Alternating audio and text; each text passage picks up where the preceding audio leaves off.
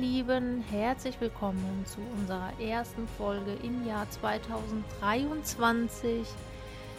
Ich bin die Sonja und wie immer an meiner Seite die Anna. Hi.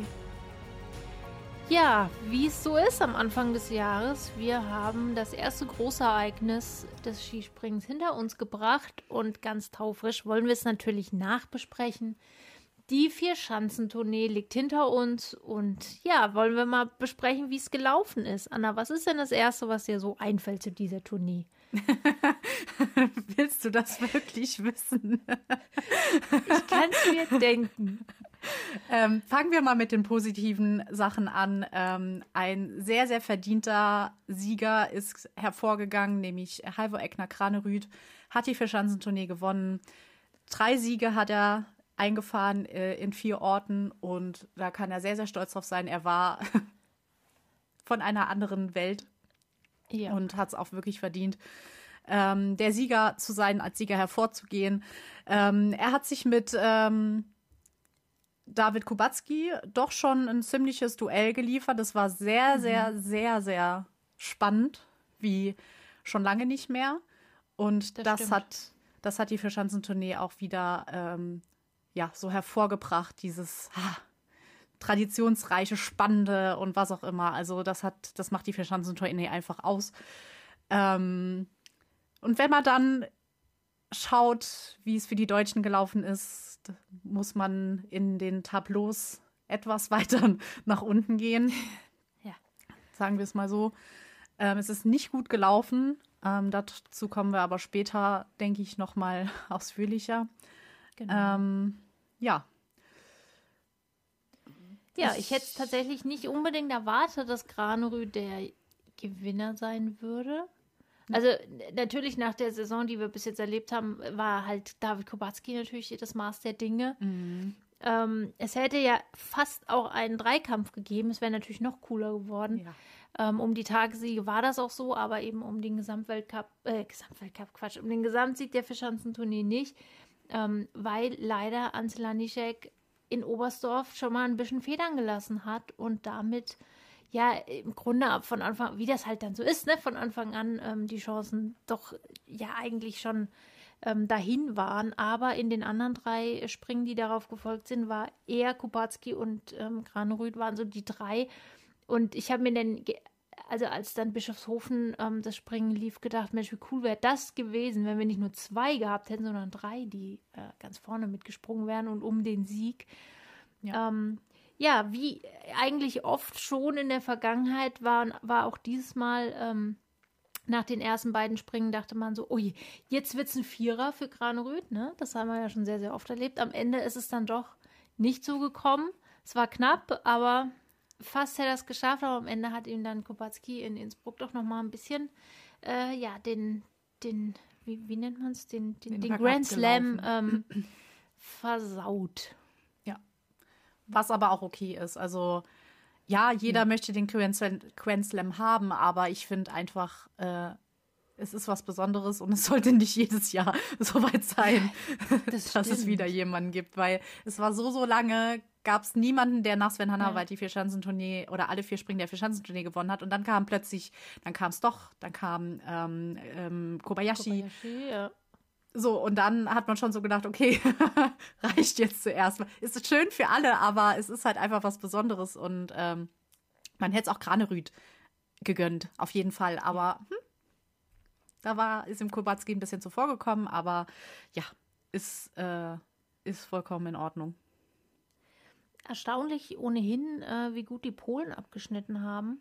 Ja. Äh, in der Gesamtwertung ist Piotr Schüber auf Platz 4 gelandet und Kamil Stoch hat sich doch nach hinten so ein bisschen angeschlichen auf Platz 5, der ja am Anfang der Saison jetzt noch nicht so, also der hatte durchaus auch seine Probleme gehabt, deswegen war der nicht unbedingt im engsten Favoritenkreis, ähm, soweit man das von einem Kamil Stoch sagen kann. Der ist natürlich bei allem immer im Favoritenkreis, aber eben nicht mhm. im allerengsten jetzt in diesem Fall und hat sich aber doch noch auf Platz 5 äh, vorgekämpft. Ähm, ohnehin sind die Polen momentan, ja, muss man sagen, mannschaftlich irgendwie doch das Maß der Dinge. Und ja. es gab eben auch jetzt in dieser äh, Tournee insbesondere, also was, mein Eindruck so war, ist, dass wir zum ersten Mal seit längerer Zeit eine Tournee hatten, die sich so rauskristallisiert hat, dass das eigentlich gar nicht unbedingt nur die Athleten und die Sprünge sind, sondern sehr vieles Material. Insbesondere mhm. die Anzüge, die eine gewichtige Rolle spielen. Und da scheinen die Polen tatsächlich irgendwie irgendeine Wunderschneidermöglichkeit gefunden zu haben, um da ganz vorne mit dabei zu sein. Was halt ähm, zwielichtig ist würde ich es jetzt mal sagen, weil ähm, es ja auch direkt in Oberstdorf schon ähm, das Problem gab, dass äh, Piotr Jüler wohl im Auslauf seinen, ähm, wie heißt es, ja, ein bisschen sehr gefreut hat und dann ist er ja. der Dings oben aufgegangen, ne? Der, ähm, der Reißverschluss. Reißverschluss, Mann. ich bin nicht aufs Wort gekommen. Reißverschluss. ähm, der war dann auf und das ist eigentlich laut Reglement, muss der Reißverschluss zu sein, bis der Athlet den Auslauf verlassen hat. Ähm, er konnte froh sein, dass sich ja. keiner darüber beschwert hat und äh, bei der Materialkontrolle durchgekommen ist. Aber es war es nicht das letzte Mal, dass äh, die Anzüge der Polen so ein bisschen im Fokus gestanden haben, weil die auch wohl ziemlich weit waren. Aber das Reglement lässt es zu. Es ist ein, eine Sportart mit viel Material. Ähm, wie soll man sagen, ich will jetzt nicht Doping sagen, aber halt, man kann viel mit Material arbeiten und so weiter. Äh, man tüftelt viel, äh, man kennt das ja auch schon von früher, es wird viel getüftelt und wenn es da irgendwie eine Möglichkeit gibt, es zu machen, die wissen halt, wie es geht. Sie sind halt schlau.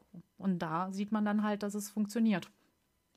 Ja, das scheint tatsächlich so zu sein. Ähm, es ist ja bei den Polen, die haben ja mit Thomas Thunbichler und eben seinen Trainer, seinem Trainerteam ähm, ein paar neue Leute, die das Team übernommen haben und ähm, haben auch den österreichischen Materialmann mitgenommen, der anscheinend, so wie man jetzt hört, ähm, irgendeine Technik gefunden hat, wie man den gerade den Schritt im Anzug eben so zusammennäht, dass er sobald du die Be also sobald man zum V die Beine auseinander macht, sich so aufbläht, dass es quasi wie so eine Art, also dass dann noch über über ähm, kann man es natürlich nicht sehen, ne?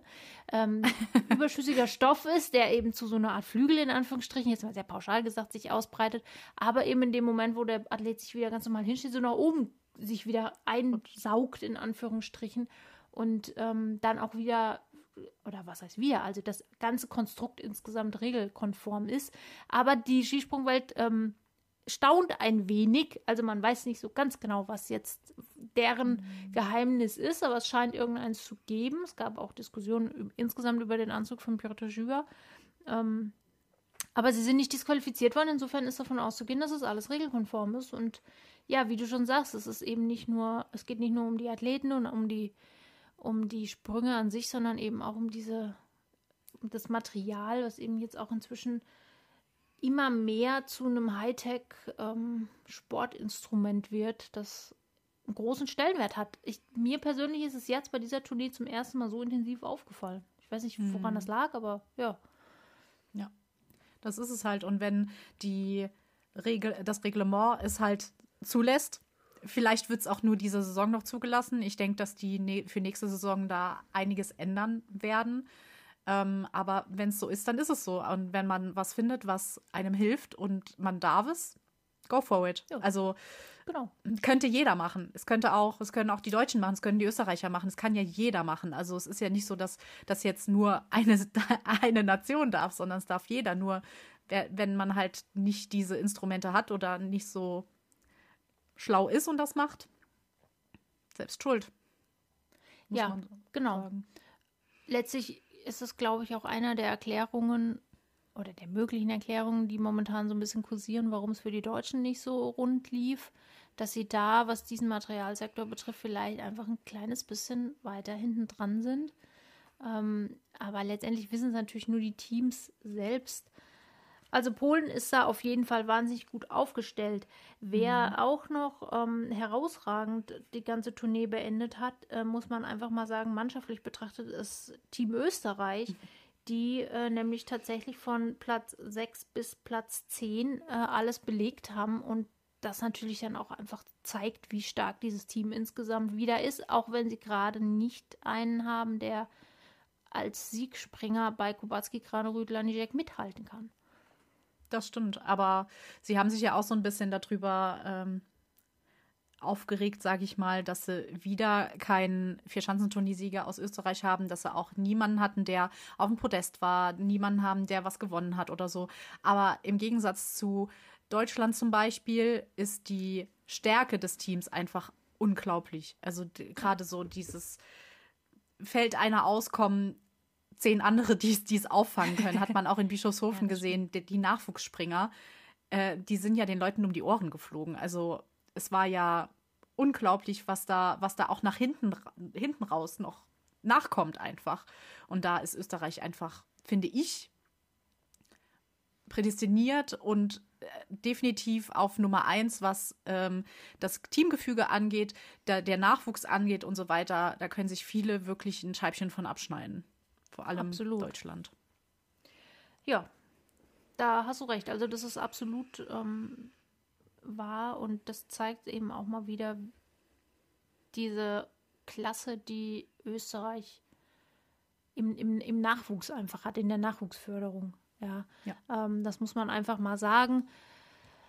Ja, so ist das. Wen ich noch gerne herausheben möchte, weil auch ein wahnsinnig gutes Ergebnis abgeliefert äh, ist, sind die beiden türkischen Athleten, die wir mhm. in der Tournee durchgängig gesehen haben. Insbesondere Fatih Ada Ipcioglu hat insgesamt, also hat in der Gesamtwertung Platz 38 belegt. Das ist wirklich eine gute Leistung. Ja. Und man sieht, finde ich, an beiden auch, ähm, wie, ja, wie soll man sagen, also sie haben ja einen slowenischen Trainer, da siehst du ihn halt auch an. Ja, also der slowenische ähm, Flugstil, der ist nun mal auch unverkennbar. Und sie machen einen wirklich guten Job und ich habe mich da sehr drüber gefreut, dass, ähm, dass das Team Türkei wirklich so gut abgeliefert hat über diese Tournee. Ja, machen wohl echt alles richtig. Definitiv. Ähm, genauso merkt man auch inzwischen, wie das Team USA davon profitiert, dass sie mit den Norwegern zusammen kooperieren, denn auch hier haben wir durchgängig äh, vor allem mit äh, Eric Belshaw und äh, Dean zwei Athleten, die immer dabei waren eigentlich. Mhm. Ja, und die durchaus auch, ähm, ich meine, wir reden hier jetzt nicht von Leuten, die irgendwann mal, also mit großer Wahrscheinlichkeit jedenfalls nicht unbedingt mal um Siege mitspringen werden, aber darum geht es ja dann auch nicht immer ausschließlich. Ähm, und wer genauso zu erwähnen ist, weil er möglicherweise endlich nach vielen, vielen Jahren mal einen gewissen, ja, äh, Turn eventuell in, im Team ähm, darstellen könnte, ist Vilo Palusari aus Finnland, ein ganz junger Athlet, der, ähm, ich möchte mal sagen, zum ersten Mal im Weltcup aufgetaucht ist. Also ich kann mich zumindest nicht erinnern, ihn vorher äh, im größeren Stile mal gesehen zu haben und der bewiesen hat, dass er eines der größten Talente der Finnen ist und wenn sie ihn langsam und behutsam aufbauen, auch vielleicht wieder dieses Team deutlich weiter nach vorne führen kann, als wir es in den letzten Jahren gesehen haben.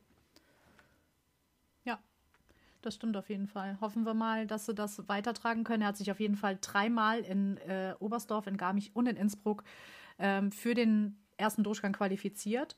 Ähm, bei, in Bischofshofen dann leider nicht, aber trotzdem ähm, Riesensache, sich überhaupt für die besten 50 zu qualifizieren. Ja. Ja, auf jeden Fall. Ähm, ein Team, das auch so ein bisschen federn lässt in letzter Zeit, sind die Japaner. Ich glaube, die haben ein ähnliches Problem wie die Deutschen. Man weiß nicht so genau, wo die Probleme liegen, aber irgendwo gibt es Probleme. Ähm, sie hängen hinten dran. Ihr Vorzeigeathlet Ryo Kobayashi hat für seine Verhältnisse keine gute Tournee gesprungen. Mhm. Ähm, da hängt es auch an allen Ecken und Enden. Was die Ursachen jetzt sind, keine Ahnung. Das lässt sich alles nicht so genau auf die Schnelle und aus der Ferne identifizieren. Ähm, aber auch dieses Team hat seine Schwierigkeiten. Es liegt halt auch daran, dass in den letzten Jahren Kobayashi, also äh, Ryuyo Kobayashi, einiges auffangen konnte. Man hat ja immer, er hatte ja eine Hintermannschaft, die jetzt nicht vorne auch mit dabei war, aber es war immer der Kobayashi, der sich rauskristallisiert hat, gewonnen hat, ähm, auch beim Teamspringen immer super Sprünge gemacht hat und das Team immer noch mal rangeführt hat. Aber wenn auch der Vorzeigespringer nicht mehr das ist, was er letzte Saison zum Beispiel war, dann merkt man, wie kränklich eigentlich das System letztendlich ist. Und das hat man zum Beispiel auch bei Deutschland so. Genau. Das kommt dann halt raus, wenn dann die die guten Springer einfach auch nicht mehr da sind, wo sie vor einem Jahr oder zwei waren. Ja, wie du schon sagst, bei den Deutschen ist es genauso. Dann können wir im Grunde auch gleich damit einsteigen. Ähm, es war, also wir sind ja mit den Vorzeichen dahingegangen, dass kein deutscher Athlet um den Turniersieg sowieso nicht mitspringen kann und auch in der erweiterten Spitze wahrscheinlich nichts groß zu suchen haben wird. Es kam am Ende dann ehrlich gesagt doch irgendwie ein bisschen schlimmer noch fürs deutsche Team als ja, also jetzt mal ein paar einzelne Akteure ausgenommen, ähm, gerade insbesondere die beiden Vorzeige in Anführungsstrichen Athleten Karl Geiger und Markus Eisenbichler, die haben schwer zu schlucken gehabt bei dieser Tournee. Ja. Wenn wir das Ganze von vorne, ähm, bei ganz vorne anfangen, Oberstdorf hat noch ziemlich gut ausgesehen. Karl Geiger ist Vierter geworden, Andreas Wellinger Sechster geworden, Philipp Raimund 14. geworden. Super, hätte hätt ich da schon nicht mit gerechnet. Aber ähm, ist halt die Heimschanze. Darauf trainieren sie und so weiter. Sie kennen die Schanze und so weiter ist immer so, dass sie da eigentlich ein ziemlich ja. gutes Ergebnis haben. Ja. Hat einen gefreut. Ich war direkt wieder das Naivchen und habe gedacht, ja, das wird dieses Jahr super.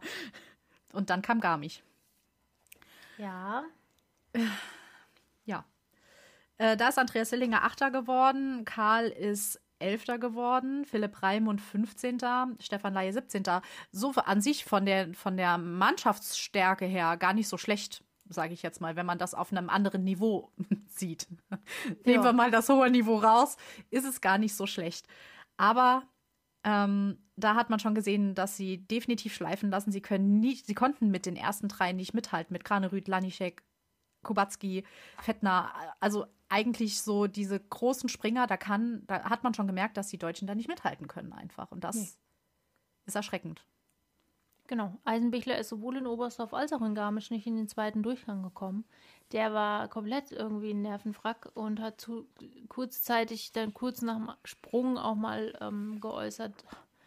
Ja, es ging so in Richtung, äh, muss ich mir mal überlegen, ob ich das überhaupt noch weitermachen kann hat das natürlich dann am nächsten Tag, als dann so ein bisschen sich der Nebel gelichtet hat, auch wieder äh, relativiert und gesagt, dass das eben im Eifer des Gefechts war. Zeigt aber natürlich schon auch, was für ein Druck dahinter steht und wie die, ähm, also wie sehr das auch nagt an, an so einem Athleten, wenn du plötzlich nicht nur zu Hause, sondern eben auch bei der Vierschanzentournee, also bei diesem prestigeträchtigen Event auf einmal nicht mal mehr in den zweiten Durchgang kommst. Das ist schon bitter auf alle Fälle. Ja. Ja, und das ist halt auch das Besondere. Bei den Deutschen hatten wir ja in der Vorschaufolge der Vierschanzentournee auch gesagt, die Deutschen haben immer Druck, bekommen auch immer Druck von außen. Und ich denke, das spürt man dann erst recht, wenn es nicht so gut läuft, dass die Erwartungshaltung halt immer hoch ist. Also egal wie die in die Vierschanzentournee reingehen, die Erwartungshaltung ist so oder so hoch, weil man immer denkt, ja, die Vierschanzentournee hat ihre eigenen Gesetze und das wird schon. Mhm. Und wenn dann auch der Anfang für einige Athleten gar nicht so schlecht ist, jetzt ausgenommen Eisenbichler, ähm, ist die Erwartungshaltung auch direkt, steigt die ja direkt. Was uns ja, ja auch sehr aufregt, dass sie so, dass da so viel Druck auch einfach von allen aufgebaut wird. Ja, und dann stehst du da. Genau. Und das ist auch etwas, was sich irgendwie nie ändert. Und was Nein. wir auch immer wieder vorweg sagen, dass Oberstdorf eigentlich nicht ähm, so aussagekräftig ist, weil, wie du schon gerade sagst, es ist die Heimschanze, es ist die Schanze, die kennen wir.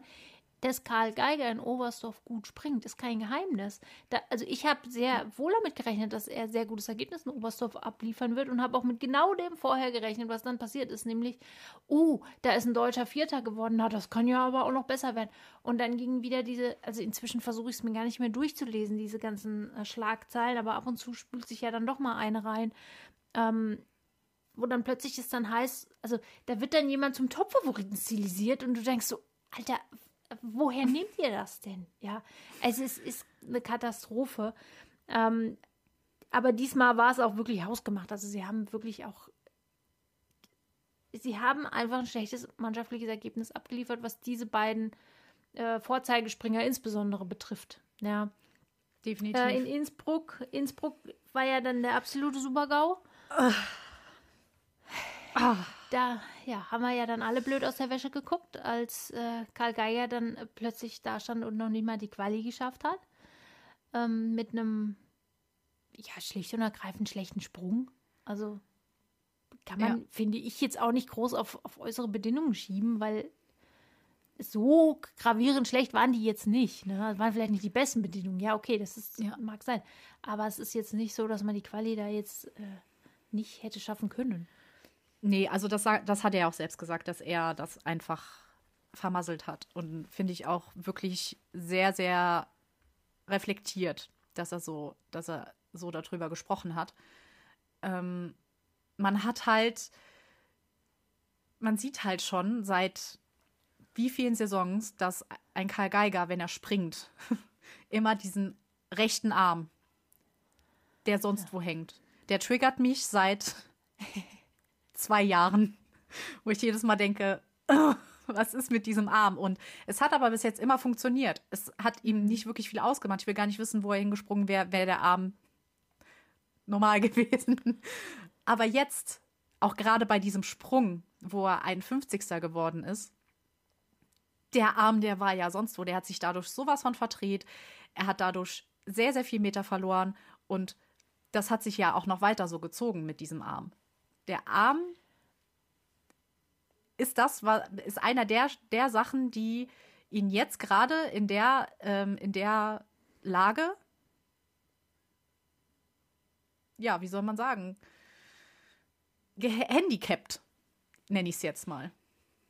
Ja, ähm, ich, also ich habe, wir haben es ja schon mal im Vorfeld besprochen. Ich glaube tatsächlich, dass dieser Arm so ein bisschen, ähm, so ein bisschen symbolisch steht. Also je, wie soll ich sagen, je schlechter es läuft, desto mehr Arm irgendwie, ne? Ja. Also ja. so, der Arm ist sicherlich nicht jetzt die Hauptursache dafür, dass der Sprung schlecht ist, weil, nee. wie du schon sagst, der ist auch mit diesem Arm, der sonst irgendwo in, in der Posemuckel in der Knatter hing, ist er auch Weltmeister geworden im Planeta. Also das geht schon, aber man, also es ist halt einfach so die Achillesferse von ihm und das merkt man einfach sehr deutlich, dass er da irgendwie versucht mitzuarbeiten. Ähm, das Blöde an dieser Geschichte ist natürlich immer, also selbst wenn du damit gut auf Weite kommst, und das kann er ja, das haben wir ja in der Vergangenheit oft genug gesehen, kostet sich natürlich halt auch jedes Mal Noten. Das ja. darf man halt auch nicht vergessen und die sind inzwischen einfach auch wichtig geworden. Ähm, ja, er hat wirklich selber geguckt, wie ein begossener Pudel es tat, einem wirklich leid, das anzusehen, yep. ähm, ja. wie er da stand und selber kaum fassen konnte. Trotzdem hat man die Tournee, ja.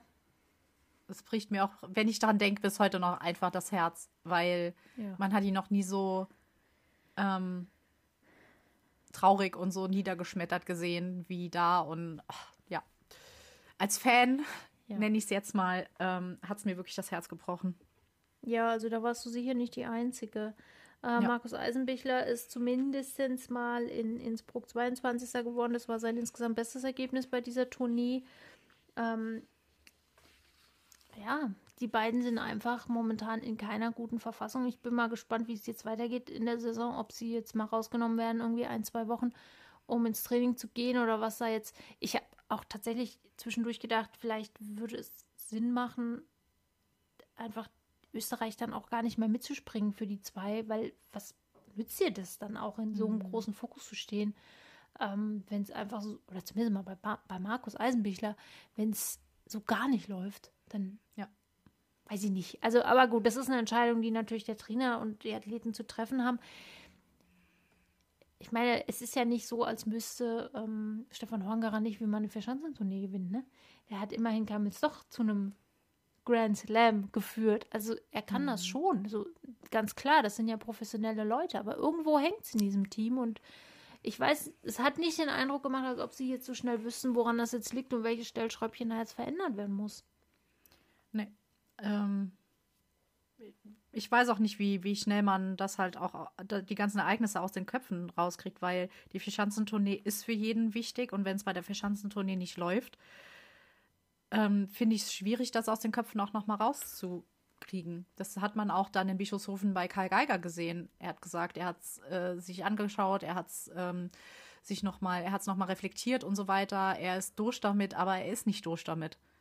Man hat es in Bischofshofen gesehen und so schnell geht das auch nicht, aber es ist auch okay. Also Ja, klar. Vollkommen okay. Aber Gerade wenn du nicht weißt, woran es liegt, so genau. Ne? Ich meine, es kann einem ja mal passieren, dass einem der Absprung wirklich mal komplett irgendwie misslingt und dann weißt du, oh, das lag jetzt daran. Aber so dieses im Dunkeln gestochere und nicht so wirklich zu wissen, was ist denn jetzt hier Masse, ich glaube, das zerrt schon echt an Nerven.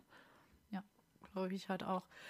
Also ich bin auch gespannt, was, äh, wie es jetzt weitergeht, was die, ich nenne es jetzt mal Konsequenzen aus der Verschanzentournee ähm, ist, weil es bei allen irgendwie schwierig ist. Keiner hat wirklich mehr Selbstvertrauen, außer einer, auf den wir jetzt gleich zu sprechen kommen. Genau. Der für alle das Selbstvertrauen hat, aber auch ein Pius Paschke ähm, hat kein Selbstvertrauen. Stefan Laie, auch schwierig.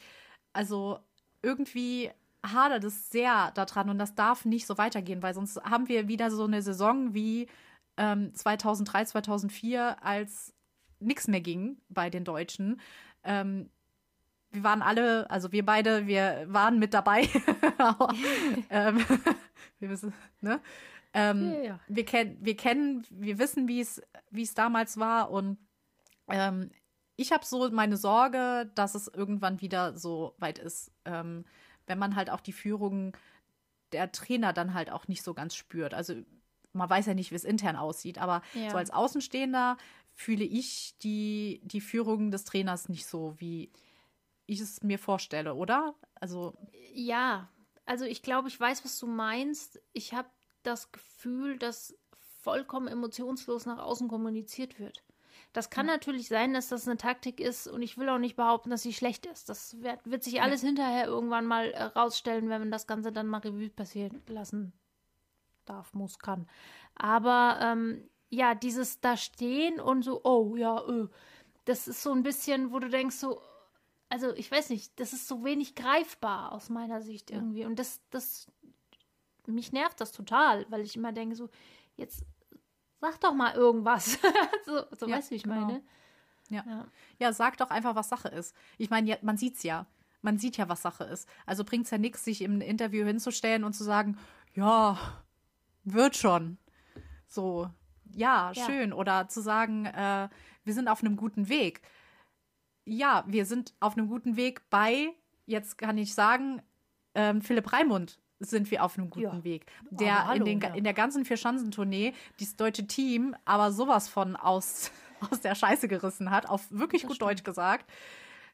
Ein unglaublich sympathischer Typ, der sich gesteigert hat und gesteigert hat und gesteigert hat und gesteigert hat. Und als er geflogen ist oder gesprungen ist, hat man echt gedacht, pff, dem ist alles egal. Der hat so viel Selbstvertrauen, der ist da runtergestürzt. Es war ein Wahnsinn, wirklich. Also da könnten sich die Deutschen wirklich ein Scheibchen von abschneiden. Und dass wir da auf einem guten Weg sind, unterschreibe ich sofort. Ja. Aber es kann nicht sein, dass ein Youngster mit 22 Jahren die, die deutsche Mannschaft tragen muss, sollte. Ja. Das ist wahr. Also, so geil das auch war, wirklich mit Philipp Raimund fantastisch gemacht. Absolut eine Freude zuzugucken. Ähm, auch ganz sicher einer derer, die in den nächsten Jahren ähm, auf sich aufmerksam machen werden, wenn nichts dazwischen kommt. Ähm, Andreas Wellinger hat sich ja eigentlich auch ganz wacker geschlagen. Der hat solide Leistung gebracht, ist insgesamt Elfter geworden. Philipp Raimund ist 13. geworden. Das sind okay eine Leistung, da kann man nichts dagegen sagen. Alles super klasse. Ähm, aber das ist eben, da muss man eben auch so ehrlich sein, nicht der Anspruch, den die deutsche Mannschaft insgesamt haben sollte an den Skisprungzirkus, nämlich zu sagen, ja, wir sind super zufrieden, wenn, wir, wenn unser bester deutscher Elfter geworden ist. Ähm, und einer wie Markus Eisenbichler in drei von vier Springen nicht den zweiten Durchgang ähm, erreicht hat. Also gut, wir werden erleben, wie es weitergeht. Es, was die Ursachen jetzt sind, keine Ahnung, muss, müssen die intern auch klären. Es hat jetzt, wie gesagt, nicht den Eindruck gemacht, als ob sie jetzt alle wüssten, woran das jetzt liegt. Ähm, aber man muss ja weitermachen. Das nützt ja jetzt alles nichts. Ne? Also so, das werden sie sicherlich auch tun. Also garantiert wird sehr viel Arbeit stattfinden ähm, im Team und im Trainerteam und so weiter. Und äh, ja, wir hoffen einfach weiter, dass das jetzt besser wird. Und äh, die Saison ist ja noch jung. Wir haben ja eine sehr lange Saison noch vor uns. Die geht ja noch drei Monate. Und dann werden wir gucken, wie es da weiterläuft. Genau. Leider konnten wir Justin Lissow nicht sehen. Auf den habe ich mich ja wirklich die ganze Zeit schon gefreut. Der hatte aber einen grippalen Infekt und konnte nicht dabei sein. Das finde ich unheimlich schade, weil äh, nach der Saison, die er letztes Jahr, also nach der Tournee, die er letztes Jahr abgeliefert hat, hätte ich wirklich zu gern gesehen, ob er das dieses Jahr nochmal wiederholen kann. War leider krank. Naja, müssen wir weiter warten. Ja, vielleicht kann er über den Continental Cup auf sich aufmerksam machen. Und dann muss es halt auch einfach mal so sein, dass Athleten aus der A-Mannschaft, die das nicht so bringen, wie sie sollten, dann vielleicht mal zurückgestuft werden. Ja. Egal wer es ist, ich will jetzt auch gar keine direkten Namen nennen, aber es ist einfach Mhm. so, dass es nicht sein kann, dass an diesen Namen fest oder an diesen Leuten festgehalten wird, wenn hinten dran jemand kommt, der gegebenenfalls einfach besser ist. Und da müssen wir ja hin, weil sonst können wir schon wieder einpacken, was den Nachwuchs angeht. Genau, das ist, glaube ich, wirklich ein, ähm, eine scharfe Klinge, die da zu beachten ist. Ne? Man möchte natürlich niemanden einfach aus einer Mannschaft rausschmeißen. Da sind Nee. wir auch die Letzten, die das, die das befürworten wird. Auf der anderen Seite darf man natürlich aber auch den Jungen nicht den Weg nach oben verstopfen. Also das ist, glaube ich, wirklich ein schmaler Grat, der zu gehen ist. Und ähm, ja, wir werden auf jeden Fall sehen, was passiert. Ein Philipp Raimund würde ich jetzt mal fast behaupten, der hat sich jetzt festgebissen in der A-Mannschaft. Den kriegst du so schnell nicht mehr los, so wie der springt. Also das ist ja wirklich eine Freude zuzugucken. Ich bin gespannt, wo der den Gesamtweltcup beenden wird. Ja, bin ich auch gespannt drauf. Also man hat ja auch schon nicht damit gerechnet, dass er 13. bei der Vierschanzentournee wird und immer Ja. besser, immer besser wird. Ähm, er hat ja immer einen, einen Platz besser gemacht von Mal zu Mal. Wo will der eigentlich noch hin? Also beim 12. Ja, am 12. Weltcup-Springen gewinnt er dann oder wie? Also ähm, wird uns natürlich super freuen. Ja. Ähm, also ist wirklich, wirklich toll. Das hat einem Mhm. so ein bisschen das Herz erwärmt bei dem Ganzen, was äh, sonst mit den Deutschen war, dass so jemand ähm, einfach die beste Tournee seines bisherigen Lebens gesprungen ist und abgeliefert hat. Ja, ganz klar. Super Angelegenheit. Ja, Ja. das war die Vierschanzentournee ähm, 2022 2023 Es war mal wieder eine Freude zuzugucken. Ja. Das war die Vierschanzentournee der Herren. Es gibt nämlich nach wie vor keine Vierschanzentournee der Frauen. Wir haben darüber ja in unserer letzten Folge ausführlich gesprochen, dass sich das wahrscheinlich auch noch eine Weile hinziehen wird, bis es endlich mal soweit ist. Ähm, momentan hängt es an Österreich, aber wie gesagt, das haben wir schon besprochen. Da brauchen wir jetzt nicht nochmal im Detail drüber ähm, zu reden. Es gibt aber die Silvestertournee, die ebenfalls aus vier Springen besteht, an zwei verschiedenen Standorten in Slowenien und in Österreich, Ljubno und Villach. Ähm, und diese Tournee, muss man ganz ehrlich sagen, hat natürlich weit weniger Aufmerksamkeit, um nicht zu sagen, medial überhaupt gar keine, ehrlich gesagt. Also jedenfalls ist mir in den deutschen Medien nichts davon begegnet, was sehr schade ist, denn ähm, es gab auch hier einen absoluten Zweikampf zweier Top-Athletinnen und äh, im Grunde steht das äh, Kubacki und Granerüth in nichts nach. In diesem Fall war es Eva Pinkelnick und äh, Anna Odine Ström, die sich da ein Battle geliefert haben, den am Ende ähm, die Österreicherin für sich entscheiden konnte. Genau. Und die hätte auch schon fast äh, den Grand Slam machen können. Ja, Sie hat nämlich auch drei der vier Springen gewonnen. Ähm, nur dann kam, wie gesagt, beim dritten Springen die ähm, Anna Odine Ström daher und hat ihr wie David Kubacki dem Kranerüt Genau. diesen Rang abgelaufen. Also äh, eins zu eins das Gleiche. Ähm, sehr, sehr spannend auf jeden Fall. Obwohl Pinkenick eigentlich auch äh, ähm, in ihrer eigenen Liga so ein bisschen äh, springt. Aber ähm, sie hat eine gute Konkurrentin hinten dran. Und man wünscht ihnen einfach, dass das nicht nur in Villach und in Lubno stattfindet, sondern dass sie wirklich mal so eine Competition in den wirklichen Vierschanzentournee-Orten machen können, weil ich glaube, das wäre unglaublich cool. Ja, das wäre wirklich unglaublich cool und es wäre auch, ich glaube, aus, also wenn man das jetzt mal nur durch die deutsche Brille betrachtet, würde das äh, auch einen Riesenhype auslösen können, ja, wenn man es mal ehrlich sieht. Denn äh, die Damen des DSV haben hier genau das Gegenteil von dem geliefert, was die Herren äh, des DSV abgeliefert haben. Nämlich, die waren wirklich, wirklich gut. Selina Freitag hat bombenmäßig abgeliefert, hat im Gesamtklassement, dann ist sie vierte geworden, Katharina Althaus ist fünfte geworden. Das ist wirklich unglaublich cool gewesen. Anna Rupprecht ist siebte geworden im Gesamtklassement. Also die deutschen Frauen, die haben sich echt wacker geschlagen. Äh, und insbesondere Selina Freitag, ich glaube, bei der ist der Knoten jetzt wirklich endgültig aufgegangen. Und ähm, da haben wir eine, glaube ich, für die nächsten Jahre, die Katharina Althaus intern ganz schön Konkurrenz machen könnte. Ja, und das ist sehr, sehr schön zu sehen. Also sie ist äh, in, am ersten Tag in Villach ist sie siebte geworden, dann ist sie am zweiten Tag Vierte geworden. Ähm, am ersten Tag in Lubno ist sie Elfte geworden und dann ganz zum Schluss beim letzten Springen in Lubno ist sie dann Dritte geworden und war auf dem Podest. Unglaublich toll und ja. äh, man wünscht es ihr einfach, dass das so weitergeht und äh, ja, die Hoffnungen sind hoch und ich glaube auch, dass sie das so weiterträgt, weil wie du sagst, ich glaube, die hat jetzt Blut geleckt. Die hätte das Blut geleckt, auf jeden Fall. Und äh, es ist natürlich auch super cool für die Familie Freitag, dass nach dem Ende von Richard Freitag seine Schwester jetzt ähm, da so ein bisschen den, ja, den, äh, die, die, Fackel weiterträgt und den ganzen, die Familientradition erfolgreich Skispringen äh, weiterführt.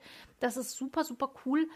Ähm, was mich auch immer freut, ist, wenn, also das habe ich ja schon öfter gesagt, dass man den Unterschied zwischen Frauen-Skispringen und Herren-Skispringen auch dahingehend sieht, dass bei den Frauen auf einmal Nationen dabei sind, vorne dabei sind, die bei den Herren eigentlich fast überhaupt gar keine Rolle spielen. Und so ist es auch dieses Mal mit den Kanadierinnen, ähm, die Platz 8 und 12 äh, erreicht haben, Alexandra Lutit und Abigail Strait.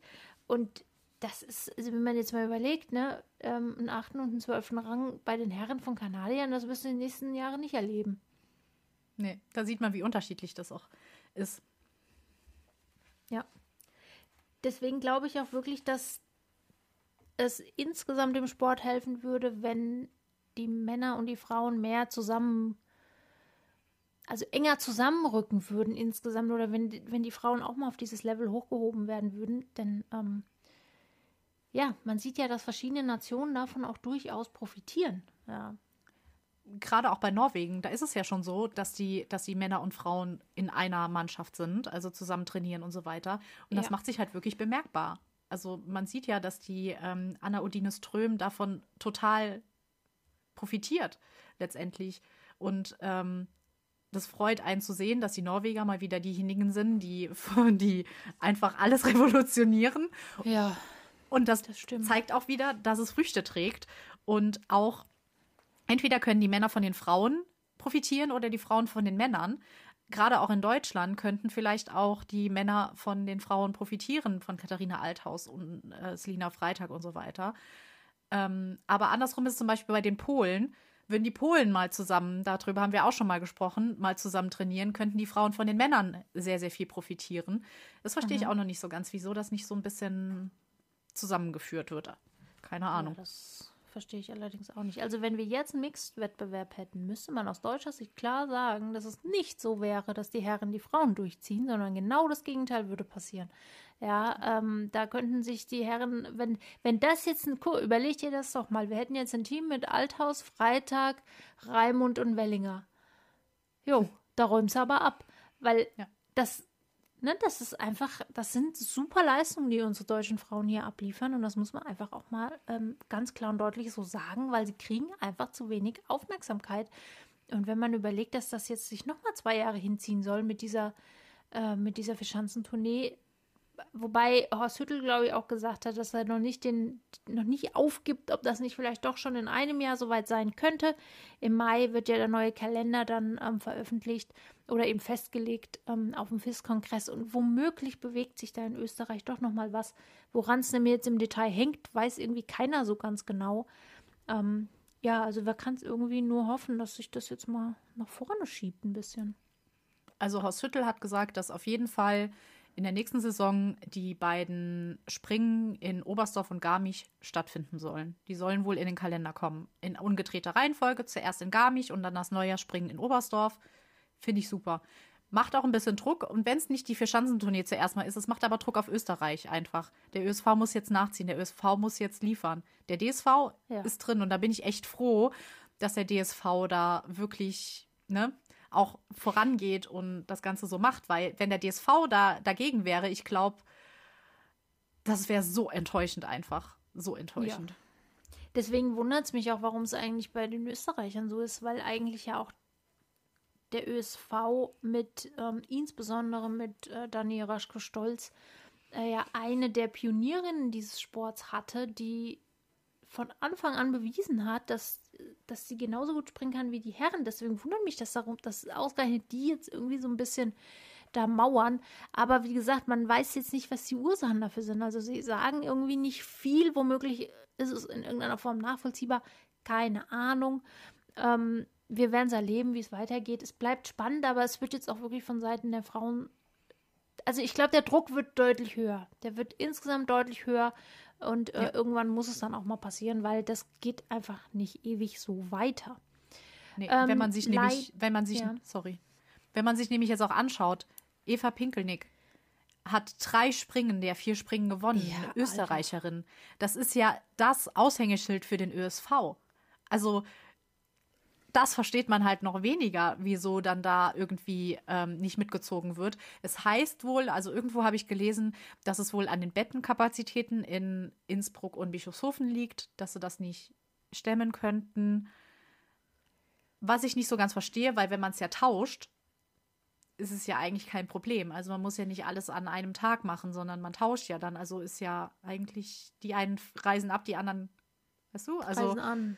Ja. Reisen an, reisen ab. Also eigentlich kann es da nicht an den Bettenkapazitäten letztendlich liegen.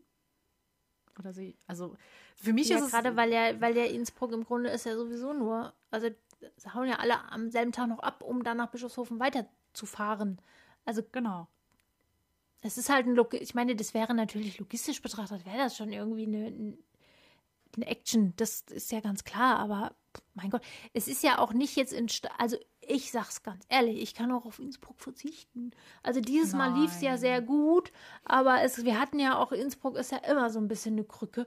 Ähm, ja. Also von mir aus, dann macht halt den Bums in Villach, das ist mir egal. Nein. Aber jetzt seht einfach mal zu, dass er mal rumkommt Nein. mit der Geschichte. Das ist aber nicht die Verschanzentournee, wenn es dann irgendwo anders. Also Innsbruck ist zwar schwierig und die Schanze hätte, hätte so wie es aussieht, nie errichtet werden sollen an diesem Punkt, aber ja. sie gehört aber einfach, also Innsbruck gehört dazu und es ist für mich, also Innsbruck, keine Ahnung, ich liebe Innsbruck, ich liebe die Schanze, die ist unglaublich toll, alleine von der Architektur her und so weiter. Aber wenn da plötzlich Villach wäre, also sorry, nee, nee, ja, nee da bin ich zu traditionell. Irgendwas echt Seefeld, was weiß ich was. Ist, ich, also mein Herz hängt nicht so sehr an Innsbruck. Aber gut, wenn deins dran hängt, dann einigen ja. wir uns darauf, dass sie halt das einfach mal organisieren sollen jetzt. Ähm, leider müssen wir noch eine schlechte Nachricht überbringen und zwar aus dem Damenteam der Sloweninnen.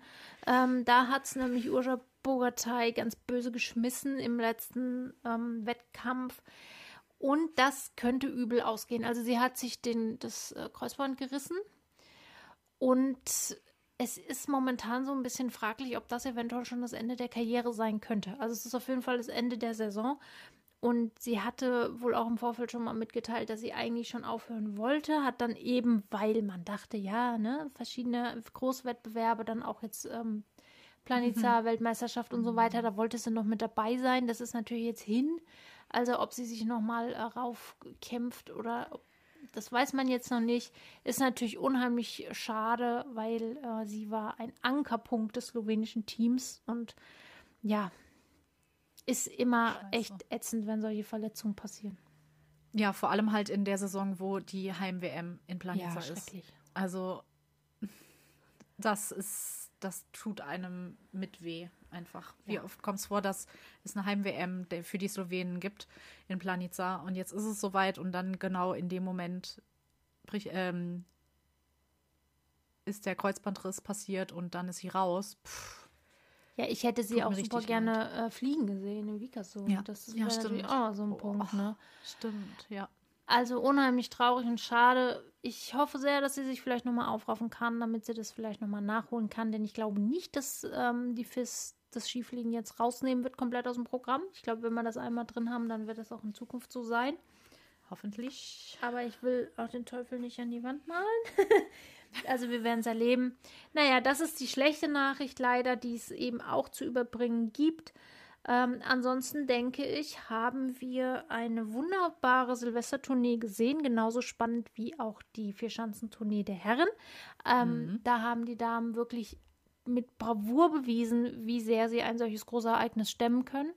Und ähm, ja, wir sind gespannt, wie es weitergeht. Und ja, ihr könnt ja mal erzählen, wie es euch so ging mit dieser Tournee. Ähm, wer euer Favorit war und wie ihr das Ganze empfunden habt. Und dann würde ich sagen, hören wir uns bald wieder. Genau, das machen wir. Dann macht's gut. Bis bald. Tschüss. Tschüss.